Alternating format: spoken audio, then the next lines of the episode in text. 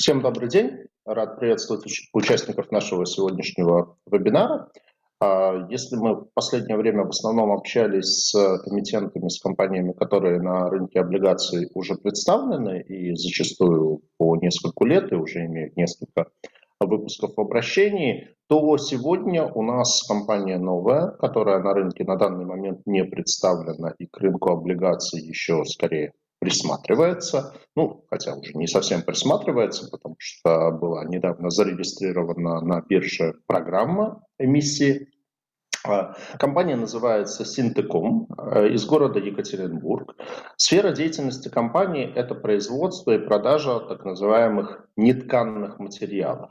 Ну, наверное, легче просто э, назвать некоторые примеры, чем объяснять, что это такое. Это синтепон, это спанбон, это хорошо нам всем с детства знакомый поролон, ну и еще похожие на это материалы. Компания занимается как, собственно, их производством, так и оптовой торговли этими материалами. А, ну и, вот, собственно, сейчас рассматривает планы по выходу на рынок облигаций с э, дебютным займом. А, сегодня у меня в гостях будет э, один из собственников компании Синтеком Денис Шарапов, и помогать ему будет исполнительный директор по рынкам долгового капитала компании Гротберн, которая будет организатором выпуска облигаций Роман Ефимов. Э, Денис, Роман, рад вас приветствовать. Да, Сергей, день добрый. Рад приветствовать вас на этом мероприятии. Вот, собственно, Денис подключился. А, да, здравствуйте, я тоже рад всех приветствовать. А, добрый день. И по традиции начнем мы с небольшой презентации, после чего перейдем к вопросам и ответам, как от меня, так и от наших участников. Денис, э, вам слово. А, да, еще раз э, всем здравствуйте. Меня зовут э, Шарапов Денис. Я являюсь одним из собственников и руководителем компании торговый дом Синтеком. Да, расскажу несколько слов о нашей компании. Мы вообще в бизнесе уже 15 лет на сегодняшний день. Как правильно, совершенно точно Сергей сказал, мы занимаемся производством и оптовыми поставками нетканных материалов. Да, действительно, это всем знакомый поролон, это синтепон, это нетканый материал спанбонд, геотекстиль. Это то, что мы продаем наше собственное производство, это производство синтетических наполнителей, то есть такой мягкий объемный наполнитель для подушек, э, мягких игрушек, элементов мебели, элементов одежды.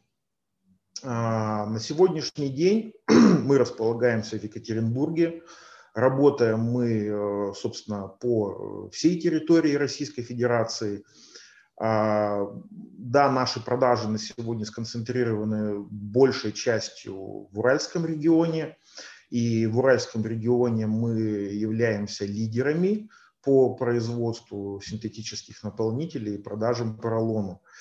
А, вот. Наши клиенты это, это производители, да, то есть мы работаем в секторе B2B, у нас продажи оптовые, и э, наши клиенты – это производители, производители мягкой мебели, ортопедических матрасов, э, утепленной одежды, постельных принадлежностей, мягких игрушек.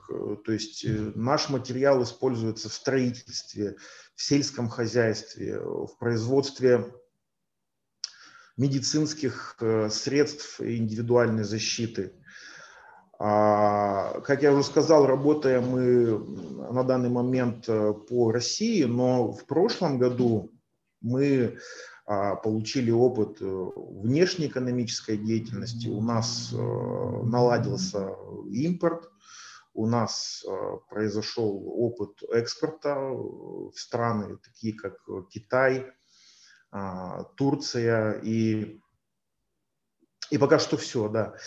А если говорить, да, про нашу географию, то, повторюсь, сконцентрировано больше в Уральском а, федеральном округе. Точечные продажи у нас происходят, в принципе, по э, всей стране, но в наши задачи входит, э, конечно же, э, расширение, скажем так, географии с точки зрения регулярности поставок в ряд регионов России.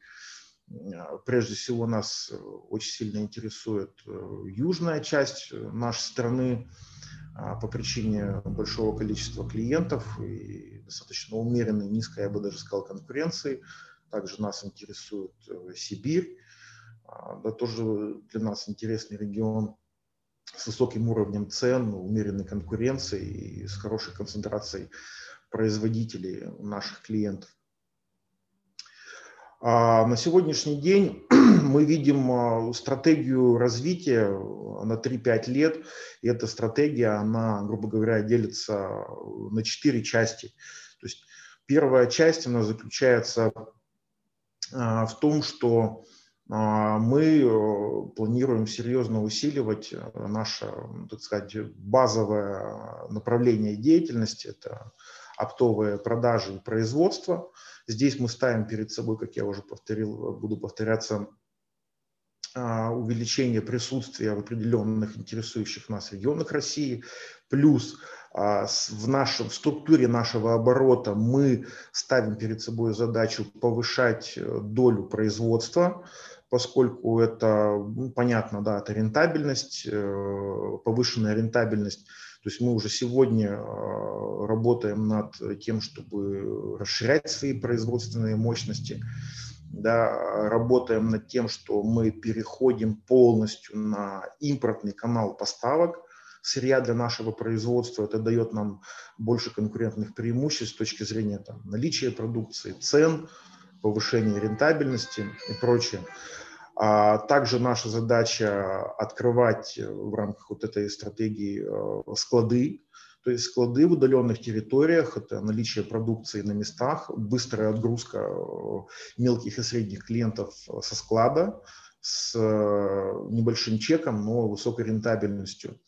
Плюс в рамках развития оптовой торговли мы сегодня уже в процессе выведение на рынок э, такого интересного продукта, как э, органический 100% э, разлагаемый а, биополимер, да, который является а, так сказать, аналогом полипропилена, ну, то есть экологически чистым аналогом полипропилена.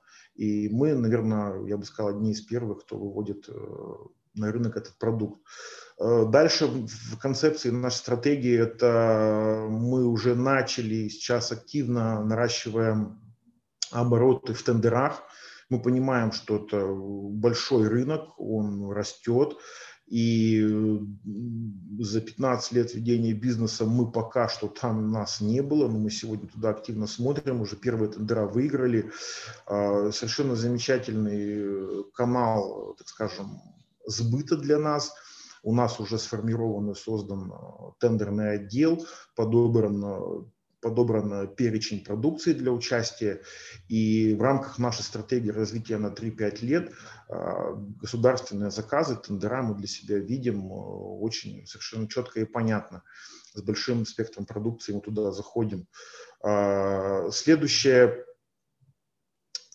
часть важная нашего развития – это экспорт. Как я уже сказал, в прошлом году мы получили опыт внешнеэкономической деятельности, при том как импорта, так и экспорта. На сегодняшний день у нас а, готово, а, готов перечень продукции для экспорта, для выхода на внешний рынок. И мы на данный момент занимаемся получением международного сертификата а, европейского образца. А, есть у нас уже предварительные договоренности с покупателями из Германии, Южной Кореи Турции. То есть у нас уже согласованы финансовые условия, а, продукция, цены. И сейчас мы по большому счету ждем получения сертификатов. И экспорт – это то, что мы видим э, в своей стратегии на 3-5 лет. То есть мы понимаем, что продукция, которую мы сегодня представляем и производим, она очень актуальна на внешнем рынке. И четвертая часть э, нашего, нашей стратегии развития – это А, это маркетплейсы, достаточно на сегодня модная, так скажем, интересная ниша, и мы тоже на них посмотрели, тоже уже завели туда ассортимент определенный, мы туда выложили средства индивидуальной защиты своей, своего производства, а, постельные принадлежности, и это ниша, которая тоже показывает на сегодня, ну, в целом, наверное, большой рост, большой потенциал, и мы, собственно, в нее тоже сегодня заходим.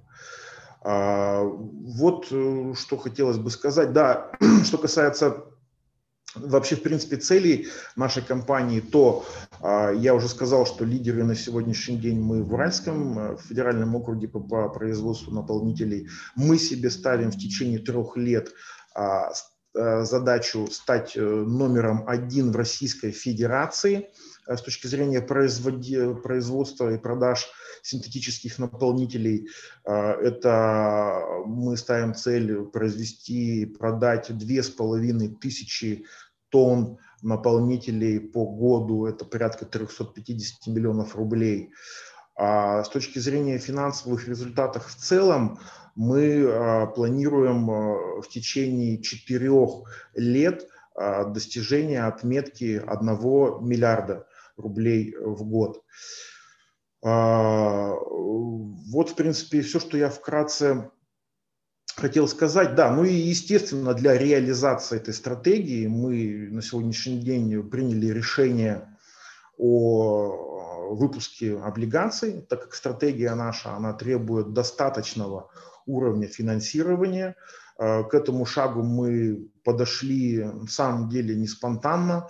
Решение это было твердое, взвешенное. Мы еще с 2019 года поняли, что есть такой инструмент, э, как облигации для малого бизнеса. Еще в 2019 году мы познакомились вот э, с компанией Гротбьорн, и как-то вот полтора-два года мы взвешивали, принимали решения, и на сегодняшний день, да, мы выходим э, с дебютным выпуском 100 миллионов. Вот, наверное, все, что я хотел сказать, это, конечно, вкратце и готов ответить э, на ваши вопросы. Спасибо большое, Денис. Да, а, как бы, ну, у меня есть те вопросы, которые я заготовил для нашей беседы, и, естественно, призываю всех участников тоже свои вопросы задавать. Давайте немножко про историю компании. То есть у вас в презентации было, что вы зарегистрированы в 2014 году, ну, и, собственно, если там ЕГРЮ посмотреть, то 2014 год регистрация. Но у вас в презентации есть фраза там в свод-анализе, что опыт более 13 лет. То есть вот а, до 2014 года была какая-то еще предыстория, то есть когда вы этим же бизнесом занимались, а, или вот 2014 год такая трушная дата начала. Ну и опять-таки, наверное, такой связанный вопрос, то есть э, я э, погуглил в Егрюле, несколько есть еще компаний с аналогичным названием в Екатеринбурге зарегистрированы. Правда, все уже прекратили деятельность, они как бы к вам, вы к ним какое-то отношение имеете, или вот э, они просто, там, не знаю, ваши тезки, и вы никак с ними не связаны?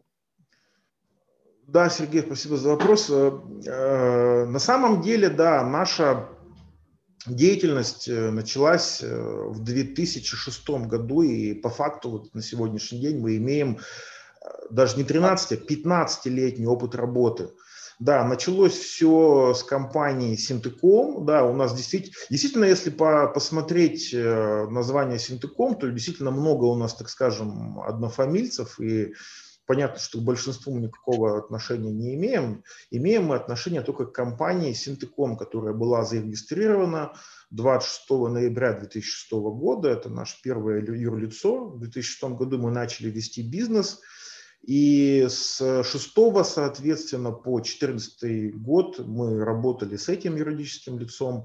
После, после мы перешли на, ну, так скажем, произошел небольшой ребрендинг в связи там, с новой географией, в связи с э, расширением радикального ассортимента продукции, мы уже перешли на торговый дом Синтеком а, с 2014 года. И после некоторых размышлений, что указать в презентации, да, мы все-таки сошлись на том, что мы в презентации будем указывать 2014 год, так как мы выходим от юридического лица торговый дом Синтеком, да, и поэтому в презентации мы указали 2014 год. Да? Ну, в действительности мы 15 лет уже занимаемся этим бизнесом. А, и вот если говорить об однофамильцах, то он у нас один, это ООО «Синтеком» с датой регистрации 26 а, ноября 2006 года. Все остальные компании к нам никакого отношения не имеют. Понятно. А, ну, то есть родственник один, а все остальные однофамильцы. Да, да, верно. А вот на данный момент, то есть у вас получается юридическая структура из двух э, юрлиц. Есть ТД Синтеком, есть э, СТК Групп. И, ну, опять же, по материалам вашей презентации, то есть вот Group, э, она типа для экспортных операций. То есть вот насколько это разделение, оно оправдано, ну, с учетом того, что экспорт, там, я посмотрел цифру, у вас там 7,5%, ну, и, в принципе, вроде как э, э, юридически, организационно там нет каких-то ограничений делать экспорт с э, основного юрлица. То есть в чем вот идея э, этих разделения по двум юрлицам? Да, на самом деле идея была в том, э, компанию STK Group на самом деле мы зарегистрировали, память, если не изменяет, в 2015 году. Тогда она еще называлась у нас Trade, как раз таки идея была, да, экспортная торговля. И регистрировали ее мы с целью, да, экспорта, но экспорта в Казахстан. Да. Мы намеревались делать э, плановые регулярные отгрузки в Казахстан, хотели делать это с нового юрлица и Наша идея была в том, что мы должны были в том числе генерировать прибыль от э, возврата экспортного НДС. Поэтому специально для этого открыли новое, там, ну, пустое, грубо говоря, юрлицо, на которое мы, с которого мы отгружаем, с которого мы возвращаем от государства в экспортный этот, э, НДС в виде, в виде живых денег и прибыли. Да, и такая практика у нас была в небольших объемах, но в дальнейшем э, как-то работа с Казахстаном э, не заладилась, там что-то где-то мы не проходили по ценам, ну, то есть там ряд причин был, мы не, по факту не заработали, да.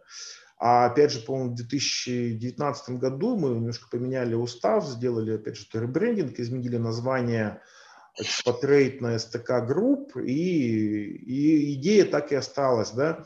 Но в 2020 году получили опыт уже внешнеэкономической деятельности, мы поняли, что нам потребуется время для... То есть если 2020 год это был какой-то, ну, скажем, хаотичный такой ситуационный опыт э, экспорта, то сейчас мы совершенно четко понимаем, что нам надо делать, какие шаги предпринимать, чтобы экспорт для нас стал не чем-то э, ситуационным и раз от раза, а стабильным э, потоком э, там, продукции на экспорт и притоком денег. И идея, она, в общем-то, та же самая остается, что а, на самом деле экспорт мы будем делать и с Синтекома, и с СТК групп, просто в пропорции, наверное, 40 на 60, 40 на Синтекоме, 60 на СТК групп, это связано с тем, что также по СТК мы хотим получать э, живые деньги э, от государства да, в виде возврата экспортного НДС, а 40% на Синтекоме, дабы э, ну, в, том числе, в том числе демонстрировать рост выручки, рост оборотов и в том числе получать тоже компенсации по возврату НДС. Но только уже не деньгами на счет, а, соответственно, вычетами Э, экспортного, через экспортный НДС. Вот такая история с СТК. Спасибо. Здесь я правильно понимаю, что это, по сути, такой вот семейный бизнес? То есть вот учредителем ТД Синтеком выступает Александр Николаевич Шарапов. Ну, я так понимаю, что это ваш отец. Да, все верно. Вот. А вы, в свою очередь, выступаете как раз с единственным учредителем СТК Групп. То есть вы с отцом вот вдвоем этим бизнесом, я так понимаю, и рулите. Да, действительно, все верно. Это сто процентов семейный бизнес. Э, мы начинали в 2006 году. Еще если взять, посмотреть старый Синтеком, там были мы вдвоем учредители. Потом, да, действительно, на торговом доме Синтеком э, мой отец является единственным учредителем, на СТК я единственным. И да, это семейный бизнес. Мы начинали его, так скажем, в лучших традициях, да, то есть Э, все делали сами, руками, грузили, производили, продавали, развозили. То есть это тот бизнес, который мы а, ногами вытоптали, можно сказать, с низов, с, самых, с самого низа подняли, и на сегодняшний день вдвоем им управляем, с единственной поправкой, что отец занимается больше принятием стратегических решений, а я занимаюсь операционной деятельностью. Спасибо. А, вы говорите, что вы лидеры в Уральском регионе и, если не ошибаюсь, седьмые по стране. А, какие, э, кто ваши конкуренты? Ну и вот насколько вообще, вот тут спрашивают, насколько сильная конкуренция, насколько велик порог входа на этот рынок? А, значит, да, что касается, если взять конкурентов, э, то что касается Уральского округа, то понятно, да, компаний, компаний достаточно много на рынке, но я бы обозначил на сегодняшний день двух конкурентов. Это компания Comatex и компания Уральский текстиль. Это довольно приличные, хорошие компании, производственные, которые, которые, в принципе, все уже давно знают. Допустим, тот же Comatex, он, по-моему, уже 25 лет на рынке работает. А, вот. Э, если говорить про российский уровень, ну, собственно, на который мы сейчас и нацелены, то здесь уже дела обстоят немножко по-другому. Там в число своих конкурентов мы записываем такие э, серьезные крупные компании, как, как Эгида, как Fomline, как э, Fortex. Это действительно большие, мощные игроки, которые имеют серьезный вес на рынке. И мы хотим бороться на сегодняшний день с ними, то есть там такую цель себе ставим. Общий уровень конкуренции, я бы сказал, средний. Да, компаний немало на рынке в целом, но уровень а, ведения бизнеса, он на мой взгляд, отличается от какого-нибудь там, не знаю, FMCG, да, где, где технологии, где продвинутые компании, там, не знаю, все компьютеризировано, автоматизировано. Да, конкуренция есть, но рынок при этом при всем достаточно благодарный, а на нем можно зарабатывать. Он растет, кстати, год от года, и вот даже прошлый год, э, казалось бы, что там, да, матрасы, диваны, а нет, рынок вырос, и все, в принципе, выросли. Конкуренция Конкуренция есть, но мы в этом бизнесе 15 лет уже прожили не один кризис и э, год от года растем, в принципе, довольно динамично, показываем динамику, демонстрирует нашу а, демонстрирует то, что мы все-таки обладаем рядом преимуществ конкурентных и комфортно себя чувствуем сегодня. А, по поводу порога входа, тут, видите, да, можно зайти там с двумя-тремя миллионами рублей, а, но что с ними сделать, наверное, будет сложновато. А, порог входа я бы тоже оценил как средний, да, здесь не требуется каких-то Э, чтобы начать какие-то деньги зарабатывать, не требуется колоссальных инвестиций. Но, опять же, если есть амбиции конкурировать на уже федеральном уровне и выходить на показатели, там, не знаю, там, вы скажем, подобные нашим, да, то, конечно, деньги уже нужны. Тут, тут на одной идее далеко не уедешь. А, Денис, спасибо. А вы дали разбивку по регионам, а, по покупателям, а вот по институциональной структуре это в основном частные или государственные компании? На данный момент это, конечно, это, ну, практически 100% это частные компании, это предприятия, да, вот, ну, совершенно разного масштаба. Там у нас есть клиенты и которые свой бизнес ведут на 50 квадратных метрах, а есть компании, которые располагают там многотысячными э, цехами собственности и прочее. Вообще это частный бизнес, да, частный бизнес, обычные ООшки, там, ИПшки.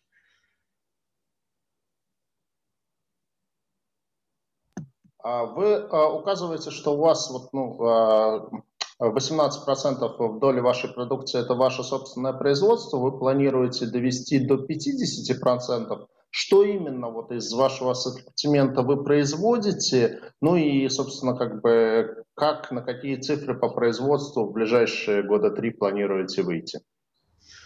А здесь речь идет о производстве синтетических наполнителей, это, это мягкий объемный наполнитель, который используется при производстве мягкой мебели, э, постельных принадлежностей, мягких игрушек. элементов одежды и прочих, прочих, прочих. Это производится из полиэфирных волокон. А, и да, по, вот, э, по синтетическим наполнителям наша задача перспективная довести до 50%, ну, стремимся мы к 50%. Тут на самом деле эта цифра, она желаемая условная, потому что почему говорю условное? Потому что, возможно, торговые направления вырастут быстрее значительно, чем мы на то планируем. Поэтому 50% это желаемая цифра, мы хотим ее достичь, но из-за, возможно, более быстрого роста торговых направлений а, она будет меньше. Если говорить в цифрах, то наша цель в течение, ну вот, э, в течение трех лет это э, две-две с половиной тысячи тонн в год. То есть я уже повторился, что в самом начале, что наша цель две с половиной тысячи тонн. С этой цифрой мы можем смело заявить о том, что мы номер один в России, но в течение трех лет э, две с половиной тысячи тонн, это, наверное, 3-4 года, ну вот две-две с половиной тысячи тонн э, в течение трех-четырех лет это наша э, перспективная цель. А у вас заявлено в презентации, что у вас на данный момент 28 сотрудников в штате, то есть ну, для торговой компании это, наверное, нормально, а вот в плане производства, то есть это настолько, не знаю, автоматизированное производство, что там не надо много людей, или вы как-то аутсорсите людей?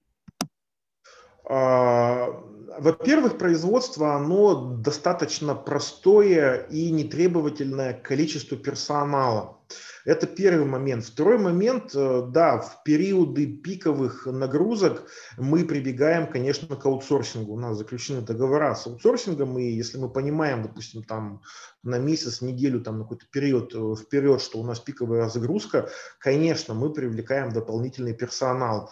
Ну и э, Плюс, опять же, если говорить о перспективных вот этих плановых цифрах э, в две, две с половиной тысячи тонн, конечно, здесь подразумевается и расширение там, площади цехов, и расширение там, количества единиц оборудования, и, конечно, расширение количества персонала. А так, э, в целом, ну, как я уже сказал, мы этот бизнес – Э, своими ногами, своими руками сделали. И э, на самом деле то, что у нас э, скромное количество людей, небольшое, просто у нас каждый человек сидит ну, как бы на своем месте, занимается своим функционалом. У нас любой сотрудник оцифрован и, и приносит определенную пользу и прибыль компании, будь это, не знаю, там менеджер по продажам или, или грузчик, мы понимаем, э, какую работу делают наши люди и не стремимся как-то неадекватно раздувать штаты и набирать людей, которые не работают и не приносят пользу. У нас, в общем, в целом эффективная, слаженная команда. Спасибо. А в плане географии, вот вы э, эту диаграммку привели, вообще вот этот рынок, он как, он, он региональный или он общефедеральный? Ну, в том смысле, что вот то, что вы производите, там этот синтепон, поролон, он же как бы, он легкий, но объемный. То есть его транспортировать, по идее, как бы не очень удобно. То есть там транспортные издержки должны быть большие. То есть вот в плане именно географии присутствия, насколько вы лимитированы, там, не знаю, Уралом, вот соседними регионами, или вы можете из Яката на всю страну работать? А, да, вы правильно подметили, товар наш, он э, недорогой, если вот мерить там по загрузке в машину, он легкий, объемный, недорогой, и логистическая составляющая, она очень а, важна в нашем бизнесе. А если посмотреть вот э, на географию на территории России, то, конечно, наибольшая концентрация клиентов и производителей, она в Центральном федеральном округе и в Поволжье. А дальше, наверное, идет Урал, Сибирь и вот уже южная часть. Находясь а, в Екатеринбурге, если говорить вот непосредственно об отгрузках со складов в Екатеринбурге, мы эффективно то есть не теряя конкурентоспособности по цене и зарабатывая адекватную норму прибыли, эффективно мы можем из Екатеринбурга работать примерно на расстоянии в радиусе примерно тысячи километров. Ну, может быть, 700-800 до 1000. Дальше уже, конечно, возникают вопросы, и логистика съедает большую часть маржи, либо же мы становимся неконкурентны по цене. А... В Перми, в Челябинск, да, а вот уже куда-нибудь в Ростов или в Краснодар, наверное, уже получается, что нет. Вот уже в Ростов или Краснодар или в Воронеж э, уже есть проблемы. Ну, то есть, допустим, если говорить, что до Казани мы в целом еще дотягиваемся, а, Пермь, Челябинск, Тюмень, Курган, э, там Нижний Тагил, Уфа, Ижевск, э, Тюмень, там, допустим, Омск, комфортно мы работаем из Екатеринбурга. Если говорить, да, уже дальше, Новосибирск, Ростов, Краснодар, да, там, допустим, Воронеж, там, Подольск, уже сложно, уже это какие, туда есть отгрузки на сегодня, но это отгрузки, они не массовые, они точечные. А точечные они потому и вообще есть, потому что да, производство и склады у нас э, в Екатеринбурге, но а, наш, наша сетка поставщиков, она распространяется по России. Ну, там, условно, от Москвы до Новосибирска у нас есть заводы, поставщики, с кем мы работаем. И у нас есть практика, когда мы с завода напрямую можем отгружать сразу же клиенту. В случае, если это там, допустим, крупный или хотя бы средний плюс клиент, тогда мы можем, условно говоря, от поставщика а, в Подольске отгрузить эффективно, быстро, классно, все довольны, все заработали материал куда-нибудь в Воронеж. Да? Прекрасно. Но если же говорить о полномасштабном присутствии в регионе, э, то да, да, есть вот, можем ставить циркуль на карту, очерчивать 700 километров, вот там мы можем эффективно работать. И именно с этим, с этим связано наше желание иметь э, региональные склады там, в определенных регионах, чтобы те регионы плотно закрывать свои продукции и иметь наличие там. У вас в презентации сказано, что у вас был опыт работы по франшизе с, э, ну, как бы с вашим франчайзи в Чебоксарах, а, но при этом э, этот опыт, он как бы вот он был, но я так понял, что он не пошел, и вы его дальше тиражировать не стали. Да, у нас был опыт. А, в Чебоксарах, да, мы э, где-то порядка года проработали с партнером, были там определенные, ну, довольно-таки скромные финансовые результаты. Ну, э, на самом деле здесь все просто. А, два фактора, почему не пошло. Первое, э, что, как правило, когда партнер покупает франшизу, да, и мы партнеримся по франшизе, то почему-то в умах людей, что франшиза это не некий вид партнерства, а волшебная таблетка, которую покупаешь, и а, рекой льются деньги. А на самом деле не так. И э, не было той, ну, как бы не, не хватало опыта, не хватало деятельности, может быть, э, партнеру для реализации всех планов. Ну и второе, и я бы сказал, пожалуй, это ну, основное, да, это элементарно не хватило маржи элементарно не хватило маржи. То есть, если мы продаем напрямую, да, мы чувствуем себя комфортно, а с партнером мы шли 50-50 и, и просто не хватало маржи. В итоге под конец мы поняли, что не нам это не очень интересно, и он понял, что и ему это не очень интересно, что просто а, на большой оборот он не может выйти из ввиду отсутствия каких-то там компетенций и навыков, а на малом обороте просто не хватает маржи, чтобы ну, вот, вкладывать эти деньги и морозить их в этом бизнесе. И по итогу мы поняли, что все-таки это не наш формат, э, все-таки нам надо э, привлекать свои деньги, да, и самими силами вот такие вот делать региональные центры продаж, склады, и по этому пути мы пойдем э, существенно более эффективно. То есть будете свою региональную сеть выстраивать? Да. А, хорошо. Вот немножко про ваши как бы, показатели финансовые. У вас очень вот, в прошлом году мощный рост выручки, то есть, опять-таки, из вашей презентации, если там 18-19 год 174 э, миллиона, то в 2020 году 320 миллионов. Там, может быть, это без СТК групп, потому что, по-моему, там на слайде даже чуть больше было, но все равно без, да. это примерно двукратный рост, то есть, в общем, наверное, мечта любого бизнеса. С чем это связано? Это влияние пандемии, то есть я так понимаю, что у вас же еще есть спрос на вашу продукцию в медицине, там, для защитной одежды, там, для масок и так далее. То есть вот это вот вы оказались такими неожиданными бенефициарами пандемии коронавируса или это еще с чем-то связано? Э, первый фактор, конечно, да, мы а, являемся, так скажем, бенефициарами коронавируса, да, и у нас, э, когда в марте 2020 года да, включились локдауны и продажи по а, нашим, скажем, наиболее емким секторам, это там по мебельщикам, по матрасам, по одежде, они встали практически там до нуля, то продажи медицинского сектора, они наоборот, они просто взлетели ну, там, в сто раз условно. И э, март, апрель, май, э, вот нетканка вся стояла, то есть мебельщики стояли, шейники стояли, и был э, просто взрывной рост спроса на медицину. У нас это направление хорошо шло, когда летом в июне первая волна пошла на спад, продажи медицины успокоились, стали не взрывными, хаотичными, а спокойными, снизились, стали какие-то более-менее планируемыми то, видимо, сыграл эффект отложенного спроса, видимо, э, сказались ограничения по выезду за границу, и в июне, в июле у нас э, те направления, которые три месяца стояли, они дали, опять же, в свою очередь, колоссальный рост, да, то есть просто клиенты построились в очередь там на полтора-два месяца, и то, что стояло, очень сильный спрос был вплоть до конца года. И поэтому, да, медицина выстрелила из-за коронавируса, но и э, с июня месяца э, как бы основные, скажем, виды деятельности, они тоже догнали и, и, и тоже хорошо подросли по итогу.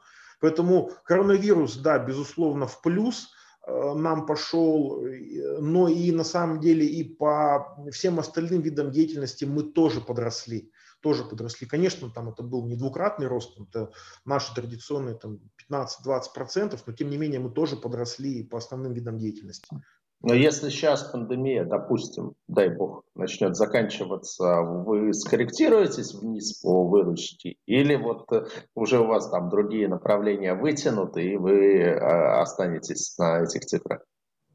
Да, на самом деле так и есть, потому что, э, вот, допустим, если взять вот 21 год, первое полугодие, медицина ну, практически не продавалась, все стояло, да, сейчас вроде как э, третью волну объявили. Мы, конечно, ждем некоторый, э, некоторый рост продаж по медицине, но в целом мы идем в динамике такой, что, конечно, мы в этом году не покажем какого-то колоссального роста, но в целом мы идем в динамике на 340-350 миллионов. Это, повторюсь, при том, что медицина вот за первые 6 месяцев 2021 года она фактически не продавалась потому что все, ну, мы так думаем, что все бюджеты были израсходованы в 2020 году, и 6 месяцев медицина просто стояла, и мы прекрасно работаем за счет наших, скажем, традиционных основных видов деятельности, и идем в динамике на 340, на 350 миллионов по, по итогу 2021 года. Спасибо. А если можно, Роман, открути, пожалуйста, вот слайд на финансовые показатели. У нас тут был вопрос по цифрам по прибыли за последние три года, ну, собственно, вот здесь э, э, и, и чистая прибыль, и беда, и, в общем, все возможные показатели по прибыли есть. У меня вот какой к вам вопрос. У вас получается за, а, вот если сопоставлять 2019 год с 2020 годом, то есть у вас двукратный рост выручки, как мы уже обсудили, и у вас двукратное сокращение э, дебиторской задолженности.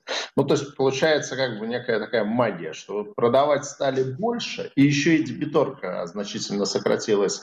А как вам это удалось? И какова вообще у вас ситуация с дебиторкой? Насколько это значимая проблема в плане того, что вот у вас большая часть поставок идет в рассрочку или по предоплате, и как работаете с дебиторкой? Ну, потому что для компании оптовой торговли обычно самый большой риск, он, собственно, именно работа с дебиторкой. И как бы ни, ни почему иному оптовики дефолтнуть не могут, кроме как потому, что им не платят их контрагенты. Э, да, вопрос, э, ну на самом-то деле никакой магии здесь нету, как я вот уже повторюсь, да, что тот рост, который был э, по медицине, там понятно, там ну, был ну, логично, что на фоне ажиотажного спроса, на фоне того, что в отрасли кучу денег, логично, что нет никакого смысла отгружать в дебиторку, и мы всех клиентов грузили в деньги. Если же говорить про наш опять же, традиционный ассортиментом, да, это, э, это поролон, синтепон, да, это потребители-мебельщики, то когда они простояли и вышли а, на конце первой волны тоже с этими огромными заказами, мы на самом деле довольно быстро сориентировались, что на фоне такого же дикого ажиотажного спроса и по нашему традиционному ассортименту, то можно этой ситуацией воспользоваться и где-то условия по дебиторке подзажать, что мы, собственно, и сделали. И поэтому за счет взрывного роста по медицине, которую мы продавали в деньги, мы увеличили достаточно приличный оборот. А за счет, опять же, последующего после простоя трехмесячного роста а, заявок по нашим традиционным видам деятельности мы этой ситуацией воспользовались и точно так же э, потихонечку подзакручивали гайки по, по дебиторке, по отсрочке, и вся клиентская база это съела.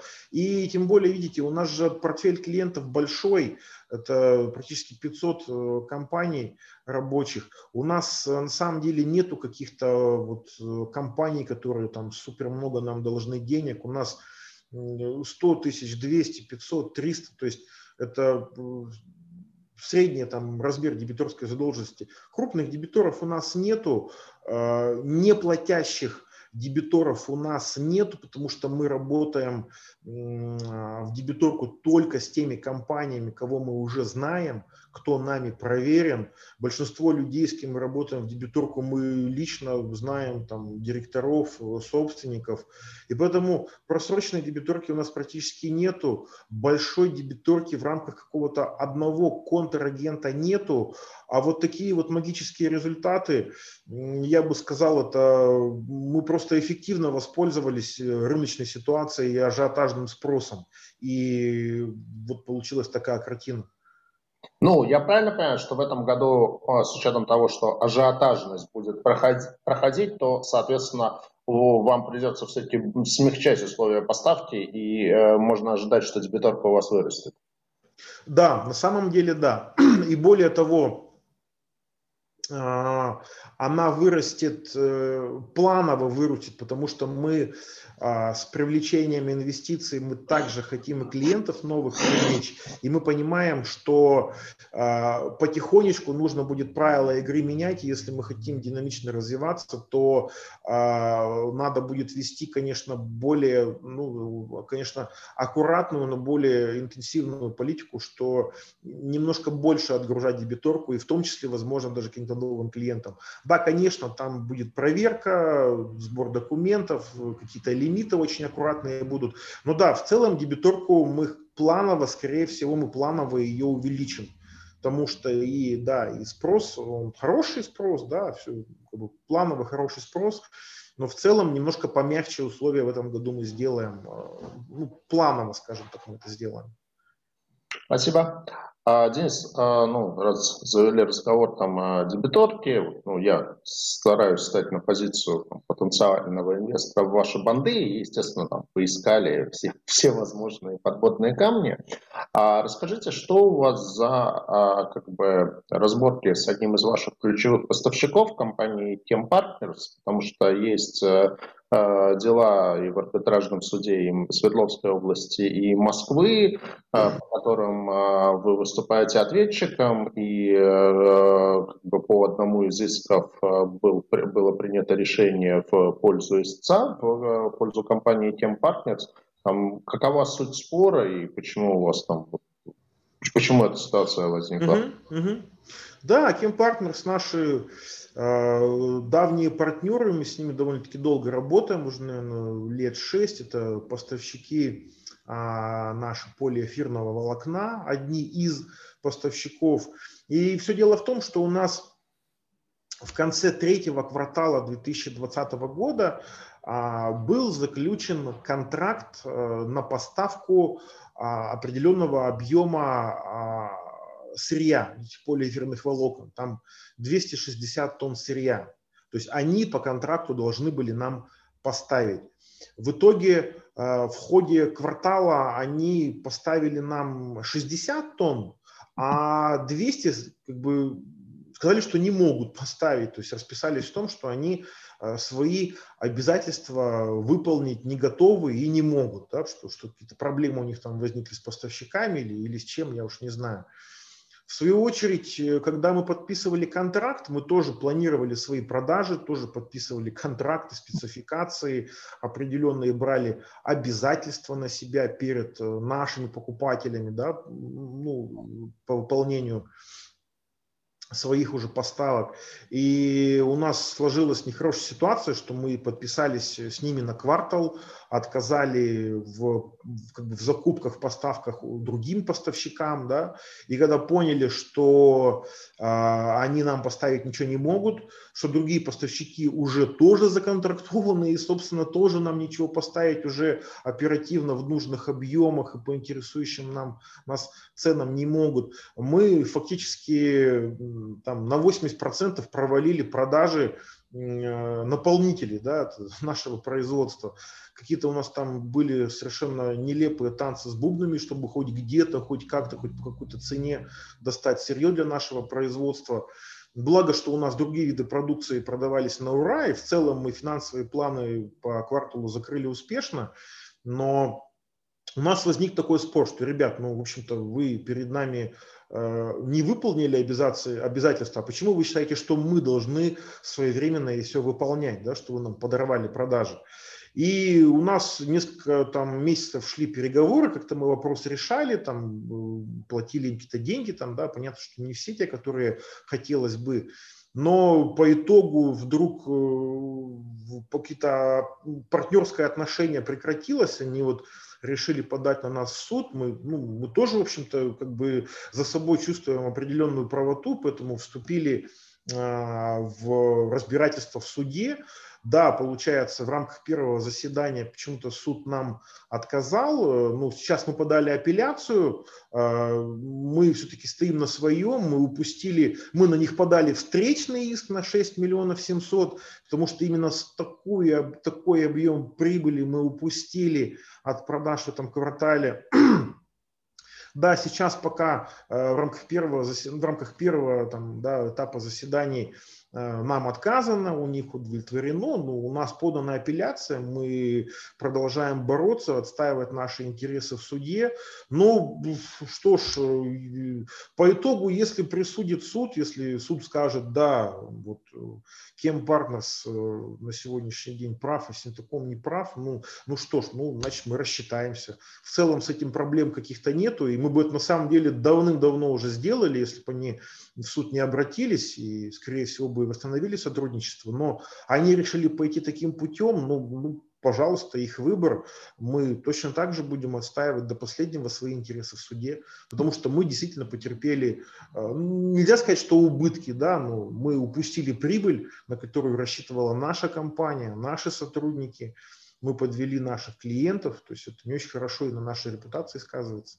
Поэтому будем бороться до финального решения в суде, но если уж нам присудят заплатить, то каких-то проблем в, этих, в этом нету, мы заплатим и ну, закроем этот вопрос. С, а, ну, согласен, там, в конце концов, ну, не адовые суммы всех этих ну историй. Ну, да, безусловно. Более того, говорю, мы бы давным-давно бы уже ее заплатили и работали, если бы партнеры не встали, вот, э, так сказать, в позу, какую-то принципиальную позицию заняли. Ну, так-так, это их право, мы уважаем их решение, все прекрасно. Возможно, и продолжим в дальнейшем работать, не исключено конце концов, это нормально. В общем, да, без, безусловно, совершенно нормальная рабочая ситуация. Согласен, да. Ну, спасибо, что на самом деле так э, чуть-чутенько на этот вопрос ответили.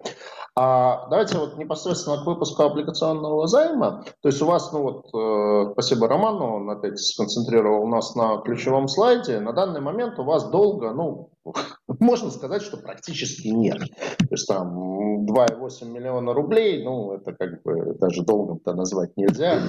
А, вот. А, то есть вообще тогда довольно прямой вопрос, а зачем вам этот облигационный займ, причем аж на стошку, при том, что у вас вообще валюта баланса стошка, вот, ну, 100 миллионов рублей. То есть получается, что вы берете займ в размере валюты баланса. Вот э, как бы к тому же я опять-таки посмотрел вашу презентацию, у вас есть опыт сотрудничества с банками, причем там с разными э, по разным э, кредитным линиям, и вы большую часть банковских кредитов в прошлом году э, погасили. То есть, собственно, зачем вам вообще долг? И, тем не менее, если вам нужен долг, зачем вам облигации, почему вы не можете прийти в те банки, с которыми вы сотрудничали, и взять, э, потому что, ну вот, э, ну вот реально как это э, просто не, непонятно, зачем вам там при балансе 100, вам еще 100 привлекать на облигациях. Ну, смотрите, вот на сегодняшний день мы компания а, финансово стабильная и устойчиво развивающаяся. А, та наша стратегия развития, которая есть на сегодняшний день, те проекты, которые в нашей компании есть на сегодняшний день, мы видим их э, очень интересными и перспективными. И это проекты, которые требуют э, достаточного уровня э, финансирования. Да, мы можем пойти на сегодняшний день в банк. Да, мы можем сегодня в банке взять 30, э, может быть, там 25 или даже 35 миллионов рублей. Но, опять же, повторюсь, та стратегия, которая у нас есть и которая выведет нас через 3-4 года на миллиард рублей годового оборота, она требует нормального финансирования. 30 а, миллионов, да, пойдем возьмем 30 миллионов. А, но для нас это полумеры. Согласно нашему опыту, вот полумеры не дают полурезультатов. Полумеры дают незначительные результаты, не маленькие результаты, слабую эффективность. И э, таким объемом денег мы не профинансируем э, там толком ничего. Да? И я опасаюсь лишь одного, я опасаюсь времени, а, упущенного времени – когда наши проекты э, могли и должны идти с высокой скоростью, с высокой динамикой. Э, недостаточное финансирование – это слабый ход э, всей нашей стратегии. Поэтому мы, опять же, повторюсь, вот с чего я начинал, что к облигациям, к этому выпуску мы пришли а, взвешенно, да, мы долго думали, нам надо это или не надо, э, для чего нам это надо, куда мы будем использовать деньги, как сработает этот финансовый рычаг. И на сегодняшний день мы совершенно четко понимаем, что нам эти деньги нужны, и эта компанию нашу будет двигать эффективно и динамично, и выводить нас на новые уровни результатов, причем гораздо быстрее, чем если бы мы это делали без финансирования. Конечно, можно сказать, что и в банках процент будет дешевле, да, наверное, в банках мы сегодня деньги возьмем за 10-11%. Но а, ведь мы говорим сегодня о нашем а, дебютном а, выпуске в 100 миллионов. А, вообще наша стратегия десятилетняя предполагает выпуск одного миллиарда. И а, через несколько лет, когда мы будем делать э, уже новый выпуск, я не думаю, что мы будем скажем, столь щедрыми на проценты, да, это уже, конечно, будет пониже. Поэтому э, выход сегодня на рынок облигаций это, это взвешенный шаг, продуманное решение и совершенно четкое понимание того, зачем нам эти деньги нужны и как, как этот финансовый рычаг мы будем использовать. Давайте про параметры облигационного займа, наверное, попросим Романа еще раз нам их показать. Да, коллеги, да. Роман, можете тогда прокомментировать, э, наверное, еще раз? Да, собственно, мы сейчас находимся на этапе, мы зарегистрировали программу, как уже Сергей отметил правильно, программа у нас на 1 миллиард, э, дебютный выпуск у нас будет на 100 миллионов рублей с ставкой купонов 13%. выплаты будут ежеквартальные, общий срок 3,5 года. Ориентировочная дюрация 208 дней, получается. С учетом амортизации э, послед, последними купонами по 25%. Роман, а, ну, Денис, а планируется ли получение рейтинга? Если рейтинга не будет, то это, соответственно, что будет бумаги для аквал-инвесторов? Вот э, я думаю, что на дебютный выпуск э, мы рейтинг не планируем, на последующий выпуск мы, конечно, уже планируем рейтинг. Да, фактически на, на текущем этапе, собственно, мы рассматриваем выпуск э, в рамках безрейтингового выхода на рынок. В плане того, кто будет инвестором, собственно, все те, кто, кто может покупать эти бумаги в связи с текущими изменениями в законодательстве, которые нас нагрянули для нас. Там, по-моему, только квал-инвесторы и получаются, да? Ну, там чисто технически получается еще э, те, кто пользовался инструментом до января 2020. Угу. А, окей. А с точки зрения юридической структуры там э, будут какие-то ковенанты, будет поручительство там личное или взаимное поручительство Синтеком и СТК? Нет, на текущий объем операций мы не рассматриваем подобного рода инструментарий. Ну что ж, хорошо, давайте посмотрим. А, появились у нас какие-то интересные вопросы в нашем чате. Так, э, на что мы не ответили? Так, про конкуренцию ответили. Так, какие ваши материалы, по вашему мнению, будут основными, наиболее востребованными на экспортных рынках и на какие рынки и какие рынки наиболее перспективны для компании? А если говорить про экспорт, то здесь однозначно а, самым эффективным а, продуктом, самым интересным продуктом будет наша линейка биоразлагаемых средств индивидуальной защиты, это маски, защитные комбинезоны. То есть я повторюсь, биоразлагаемые средства индивидуальной защиты.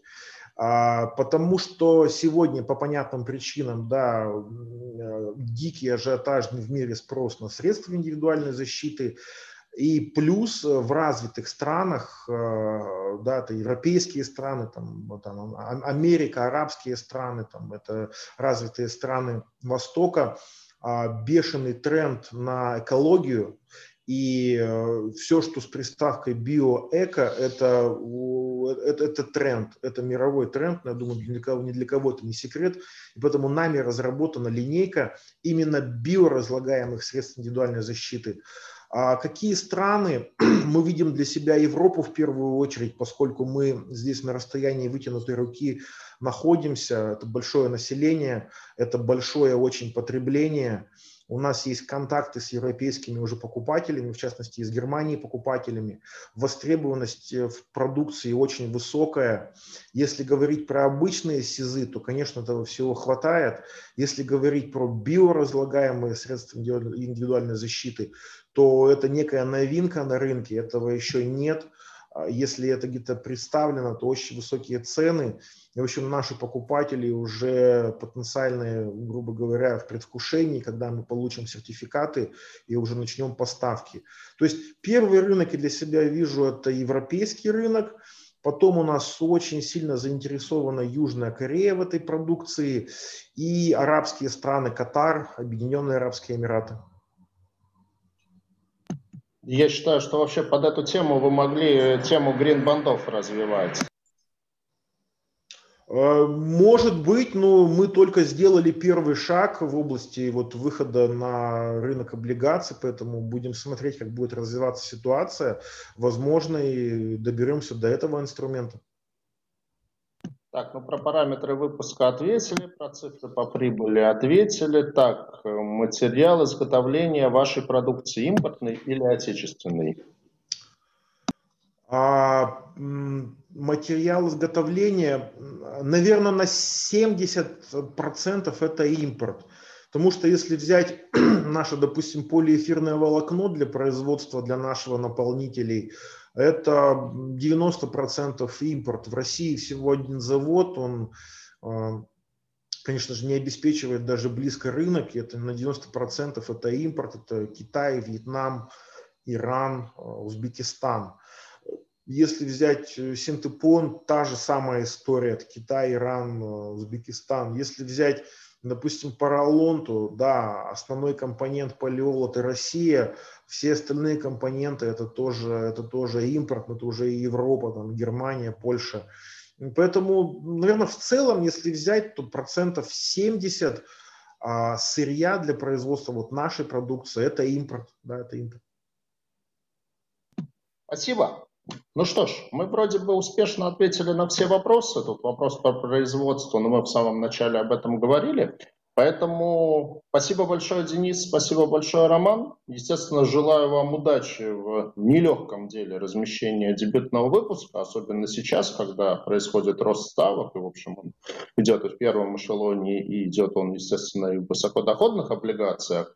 Поэтому надеюсь, что вам, тем не менее, удастся инвесторов в ваш выпуск э, привлечь. Ну, Думаю, что ребята из Гродбьерна знают, что делают, и у них уже есть неплохая база инвесторов.